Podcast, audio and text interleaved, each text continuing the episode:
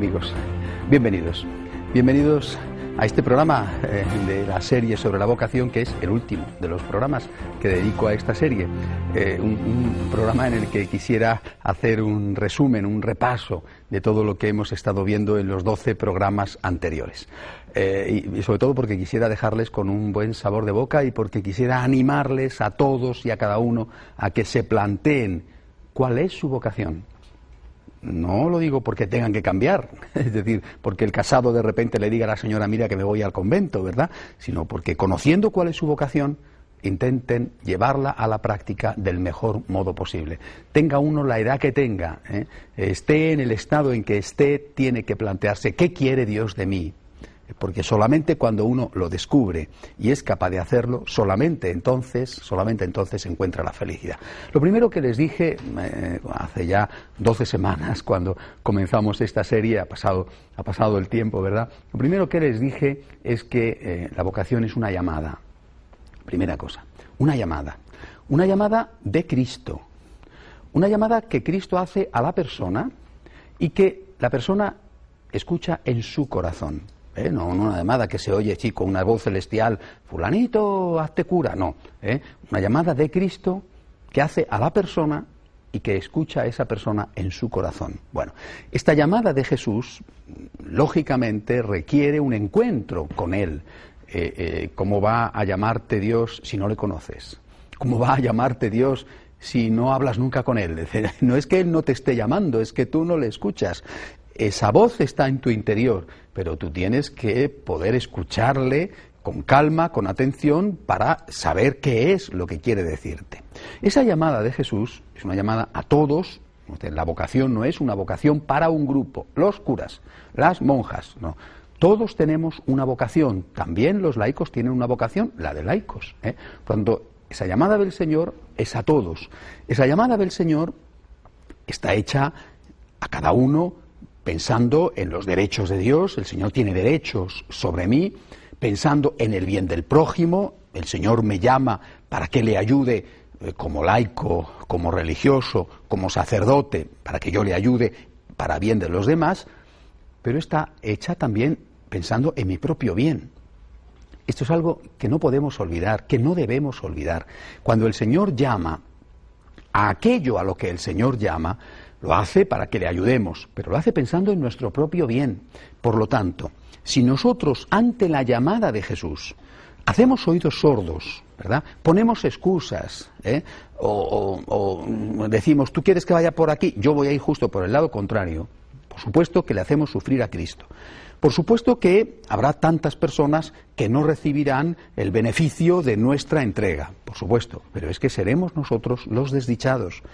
Pasará el tiempo, seguramente habremos seguido nuestro camino y habremos hecho lo que hayamos querido, pero estaremos pagando las consecuencias porque no nos sentiremos plenamente realizados, no seremos plenamente felices. ¿Se acuerdan ustedes de, aquel profeta eh, Jonás, verdad, que recibió una llamada del Señor, la de ir a la ciudad de Nínive, eh, a predicar allí la conversión y que dijo, ¿dónde está Nínive? Hacia el este, yo hacia el oeste. Eh, y se embarcó ¿eh? se fue hacia Grecia, hubo una tormenta, en los marineros pensaron que alguno de los miembros de la tripulación habían ofendido a su respectivo dios, echaron suerte y se cayó sobre él, le tiraron al mar, en fin, el, el cetáceo aquel, la ballena se lo tragó, lo echó en las costas y él se fue al final a Nínive a cumplir el mandato del Señor. Esa historia, la historia traducida lógicamente a otras circunstancias, porque no nos tragan los cetáceos en medio de una tormenta, pero esa historia es la historia de mucha gente. Jesús les estaba llamando y no han querido oírle. Algunos no han sabido oírle, no han tenido ayuda para hacer un discernimiento. Otros no han querido oírle, porque pensaban es muy sacrificado, eh, lo que Dios me está pidiendo es muy exigente, eh, que se lo pida a otro, ¿verdad? Y entonces no han querido oírle y han hecho justo lo contrario de lo que Dios pedía. ¿Hacia dónde me manda Dios? ¿Hacia el este? Yo hacia el oeste. ¿Vale? Y Dios te deja hacer, pero luego la vida te pasa sus facturas, porque tú no has hecho aquello que Dios te pedía a ti, que era para ayudarle a Él, pero era también por tu propio bien. Les decía a ustedes hace ya 12 semanas, eh, la vocación es eh, como, cuando Miguel Ángel veía un, bloque de mármol. Decía, aquí adentro hay ya una figura.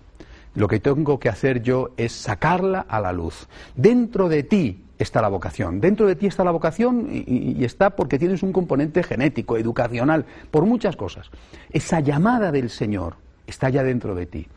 Y al primero al que le interesa averiguar en qué consiste esa llamada, cuál es esa llamada, es a ti, porque solo de esa manera tú vas a ser feliz. Yo creo que esto es realmente algo tan importante que casi me conformaría con esto para que ustedes tuvieran algo en claro de la conclusión de estas 12, eh, de estas 13 con la de hoy, eh, eh, capítulos de la serie sobre la vocación. Otra cosa importante sobre la vocación, y es que cuando uno se la plantea, repito, la vocación del laico, la vocación del cura, la vocación, bueno, cuando uno se la plantea, como hay siempre una exigencia, eh, tiende a preguntarse, ¿y por qué a mí? ¿Y por qué a mí? ¿Y por qué me llamas a mí para ser cura? ¿Y por qué me llamas a mí para servir a los demás? ¿Y por qué a mí? Y tendría que cambiar la pregunta y hacérsela de esta manera. ¿Y por qué a mí no? ¿Y por qué a mí no? ¿Por qué tiene que haber curas y yo no? ¿Por qué tiene que haber personas que ayuden a los pobres y yo no? Y tendríamos que tener un motivo para el no. Hay que tener un motivo para el no. Es decir, tendríamos que tener la predisposición hacia el sí y luego tener un motivo para el no. Mira, yo no puedo ser sacerdote porque, qué sé yo, la castidad me resulta imposible, por ejemplo, ¿no? Yo no puedo ser religioso porque tengo un carácter difícil y la vida en comunidad eh, es una cosa que, no la voy a poder hacer, lo que sea, lo que sea. Y les invito a que se hagan, a que, a que hagan esto, ¿no? ¿Por qué a mí? ¿Y por qué a mí no? ¿Por qué a mí no? Si Cristo necesita, si Cristo necesita laicos comprometidos, si Cristo necesita religiosos y religiosas, si Cristo necesita sacerdotes, y sabemos que los necesita, ¿por qué tú no? Tienes que tener algún motivo para decirle a Jesús no. ¿Cuál es ese motivo? No solamente eh, eh, estás haciéndote daño a ti si en tu interior está una vocación que tú no descubres y no sigues, sino que estás haciéndole daño a Cristo y a otros.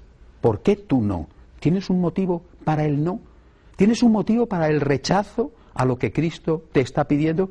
Mira, que realmente es seria la cosa y que te puede estar jugando la vida, por lo menos la felicidad en esta tierra. Siguiendo con el tema de la vocación, les decía a ustedes, les hablaba a ustedes también de los criterios de discernimiento por supuesto que seguramente que se pueden hacer, aplicar muchos más. Yo les dije algunos muy sencillos, ¿verdad? Les dije que para saber lo que Dios quiere de uno hay que tener en cuenta las circunstancias, ¿eh? las circunstancias que son muy variadas, las circunstancias familiares, por ejemplo, las circunstancias de la edad, las circunstancias sociales. ¿eh? Hay que tener en cuenta de una forma especial al prójimo, al prójimo, las necesidades del prójimo, aquello de están como ovejas sin pastor, ¿verdad? Aquellos moribundos que vio la Madre Teresa en las calles de Calcuta, bueno, eh, eh, aquellos enfermos que vio San Juan de Dios en las calles de Granada, eh, bueno, hay que tener en cuenta al prójimo, porque Cristo nos habla a través del prójimo. Y cuando viendo las circunstancias y oyendo la voz de Cristo a través del prójimo, que será niños que necesitan ser evangelizados, jóvenes que están ya alejándose de la iglesia, o serán enfermos, o serán ancianos, o será lo que sea con las circunstancias y con la voz del prójimo, tienes que escuchar, y ese era el tercer criterio de discernimiento, la voz de Cristo en tu propio corazón. Una voz que habla a veces tímidamente, a veces delicadamente y otras veces con una potencia atronadora. Cristo a veces te susurra al oído y te dice, ven a mí, te quiero, te necesito. Otras veces, sobre todo cuando te resistes a escucharle, lo que Cristo hace es pegar un, berrido fuerte. A veces ese berrido hace que se muevan muchas cosas y que, por ejemplo, tengas un accidente, tengas un problema, qué sé yo, eh, San Ignacio de Loyola, eh, que encuentra su vocación como consecuencia de una herida en una batalla, o San Francisco de Asís, que también en una batalla es hecho prisionero y en aquella cárcel en pésimas condiciones reflexiona sobre, sobre su vida y se da cuenta de que, de que no merece servir a ese tipo de señor. Y aquella frase tan bonita, eh, no se pueden servir a dos señores, yo ya sé a qué señor tengo que servir desde ahora. Bueno, es decir, eh, eh, el Señor en tu intimidad, en tu corazón, en tu conciencia, te está diciendo algo. Tú tienes que escucharlo por tu propio bien y por supuesto por el bien del prójimo. Y, y, mira, ten cuidado porque si no escuchas esa voz delicada y suave del Señor, le estás casi, casi provocando, diciéndole, mira, estoy sordo, dame un bocinazo para que me entere de una vez por todas de qué es lo que quieres de mí. Y bueno, si le provocas al Señor, es posible que algún día el Señor te pegue ese bocinazo. También les hablaba a ustedes en estos programas anteriores de que la vocación de cualquier cristiano es siempre la misma, ¿no? Es decir, en resumen, es la vocación a la santidad, es la vocación al amor, y que esa vocación tenemos que empezar a practicarla poco a poco, ser fieles en lo poco para ser un día fieles en lo mucho, porque si no somos capaces de hacer determinadas cosas sencillas, con más dificultad vamos a hacer determinadas cosas grandes. Y esas cosas sencillas son, por ejemplo, el cumplimiento de los deberes profesionales, una vida de oración, una vida de confesión, una vida de comunión frecuente. Sobre esas cosas sencillas va creciendo y robusteciéndose nuestra unión con Dios y después podemos darle al Señor la respuesta que Él nos está pidiendo. Esa vocación al amor, le decía a ustedes, tiene que ser una vocación al amor cristiano. Les hablaba a ustedes en un programa de cómo es muy importante eh, en este contexto de confusión tener eh, algunas ideas bien claras, porque si no, como hoy todo el mundo habla del amor y, justo a veces entienden por amor lo contrario a lo que nosotros entendemos por amor, eh, pues, pues conviene saber exactamente a qué amor nos llama Cristo. Nos llama al amor a imitación suya amaos unos a otros como yo os he amado. Le decía a ustedes que ese amor cristiano tiene algunas características. Por ejemplo, amor a todos. No puedes querer solo a los que te caen bien, porque Cristo ha amado a todos, a justos y a pecadores. Sigue amando a todos.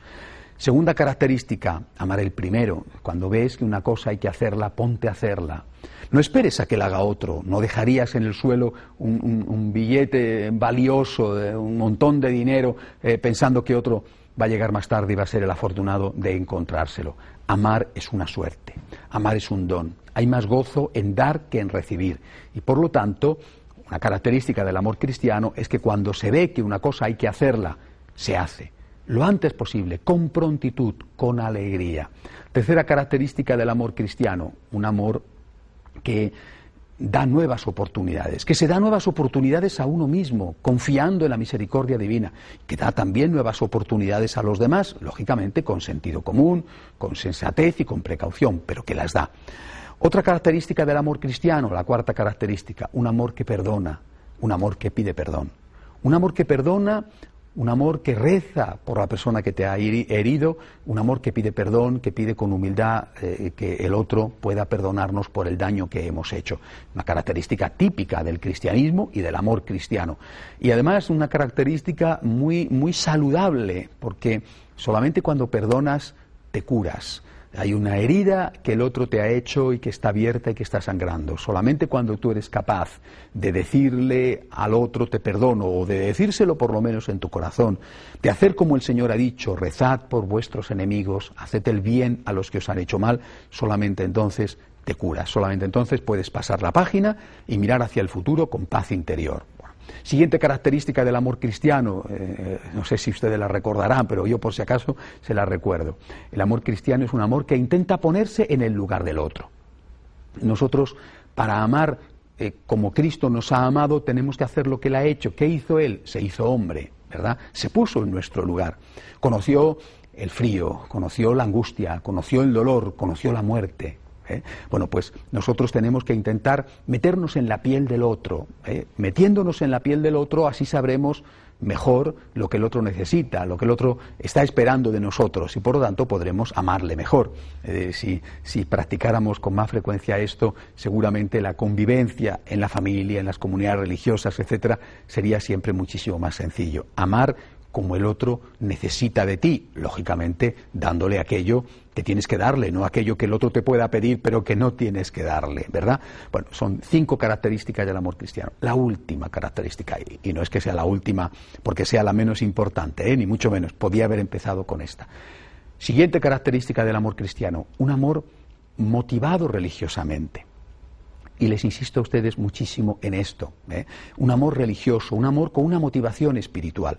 Nosotros nos hemos encontrado con un Dios que se ha hecho hombre con un Dios que se ha puesto a nuestros pies para lavar nuestros pies manchados por el pecado, con un Dios que ha subido a la cruz, ha derramado su sangre por nuestra salvación. Nos hemos encontrado con un Dios que ha terminado su recorrido, su carrera, ¿verdad? Haciéndose un pedacito de pan en la Eucaristía para que nosotros pudiéramos siempre tenerle cerca, para que nosotros pudiéramos tenerle dentro, para que Él nos consolara, nos fortaleciera, nos alegrara, como solamente Él sabe y puede hacer. Bueno, pues si eso lo ha hecho Jesús por mí, yo tengo que hacer, intentar hacer con su ayuda, con su gracia, lo mismo por Él. La motivación religiosa del amor. Señor, por ti. Por ti, Señor, acepto esta cruz. Por ti, Señor, perdono. Por ti, Señor, doy limosna por ti, por ti, siempre por ti, solo por ti, por agradecimiento a ti. Creo que esto es tan importante que cuando uno va haciendo, como les he dicho, haciendo estas cosas, ejercitándose en la vida de oración, en la vida de los sacramentos, en la vida del amor, poquito a poco, cuando uno va haciendo esto, se va fortaleciendo. Va encontrando una relación con Cristo, una relación personal con el Señor, que le va a ir dando fuerza y le va a ir ayudando y le va a ir además haciendo capaz de escuchar la voz de Cristo, le va a dar fuerzas para hacer aquello que Cristo le pide. Después ya, una vez que esa persona ha ido fortaleciéndose, ha ido entrenándose como si fuera un gimnasta que va a competir en, una, eh, eh, en, un encuentro internacional, bueno, pues una vez que tú ya estás preparado, y ahora sí, siempre con la gracia de Dios le dices, aquí estoy, Señor, mándame, ¿qué quieres que haga? Señor, dime qué quieres que haga, porque lo que tú me digas yo sé que es lo mejor también para mí. Y entonces es cuando ves el abanico. Y lo ves con una gran paz interior, porque no le dices al Señor, esto no me lo pidas. No le dices al Señor, mm, de eso ni se te ocurra, como, como el que tiene un gran tesoro y le dices, eh, eh, mira, este tesoro es mío. ¿eh? ¿No te conformarías con esto otro? Porque esa no es la actitud correcta y efectivamente a lo mejor mm, Dios no te va a pedir eso, pero es lo que te quería pedir y, si no te lo pide, porque tú ya le has dicho que no se lo vas a dar, eso redunda en tu perjuicio y por supuesto en el perjuicio de Dios y en el perjuicio del prójimo. Cuando te has ido ejercitando en la oración, cuando ya has aprendido a escuchar la voz de Dios, cuando has atendido los criterios de discernimiento, cuando has practicado el amor empezando por el cumplimiento de las obligaciones y después estos matices del amor cristiano, estás preparado para decirle al Señor, aquí estoy, dime Señor, mándame Señor, que aquí está tu siervo, dispuesto a obedecerte y encantado además de hacerlo. Entonces se te abren, ¿eh? se te abre como un abanico distintas posibilidades.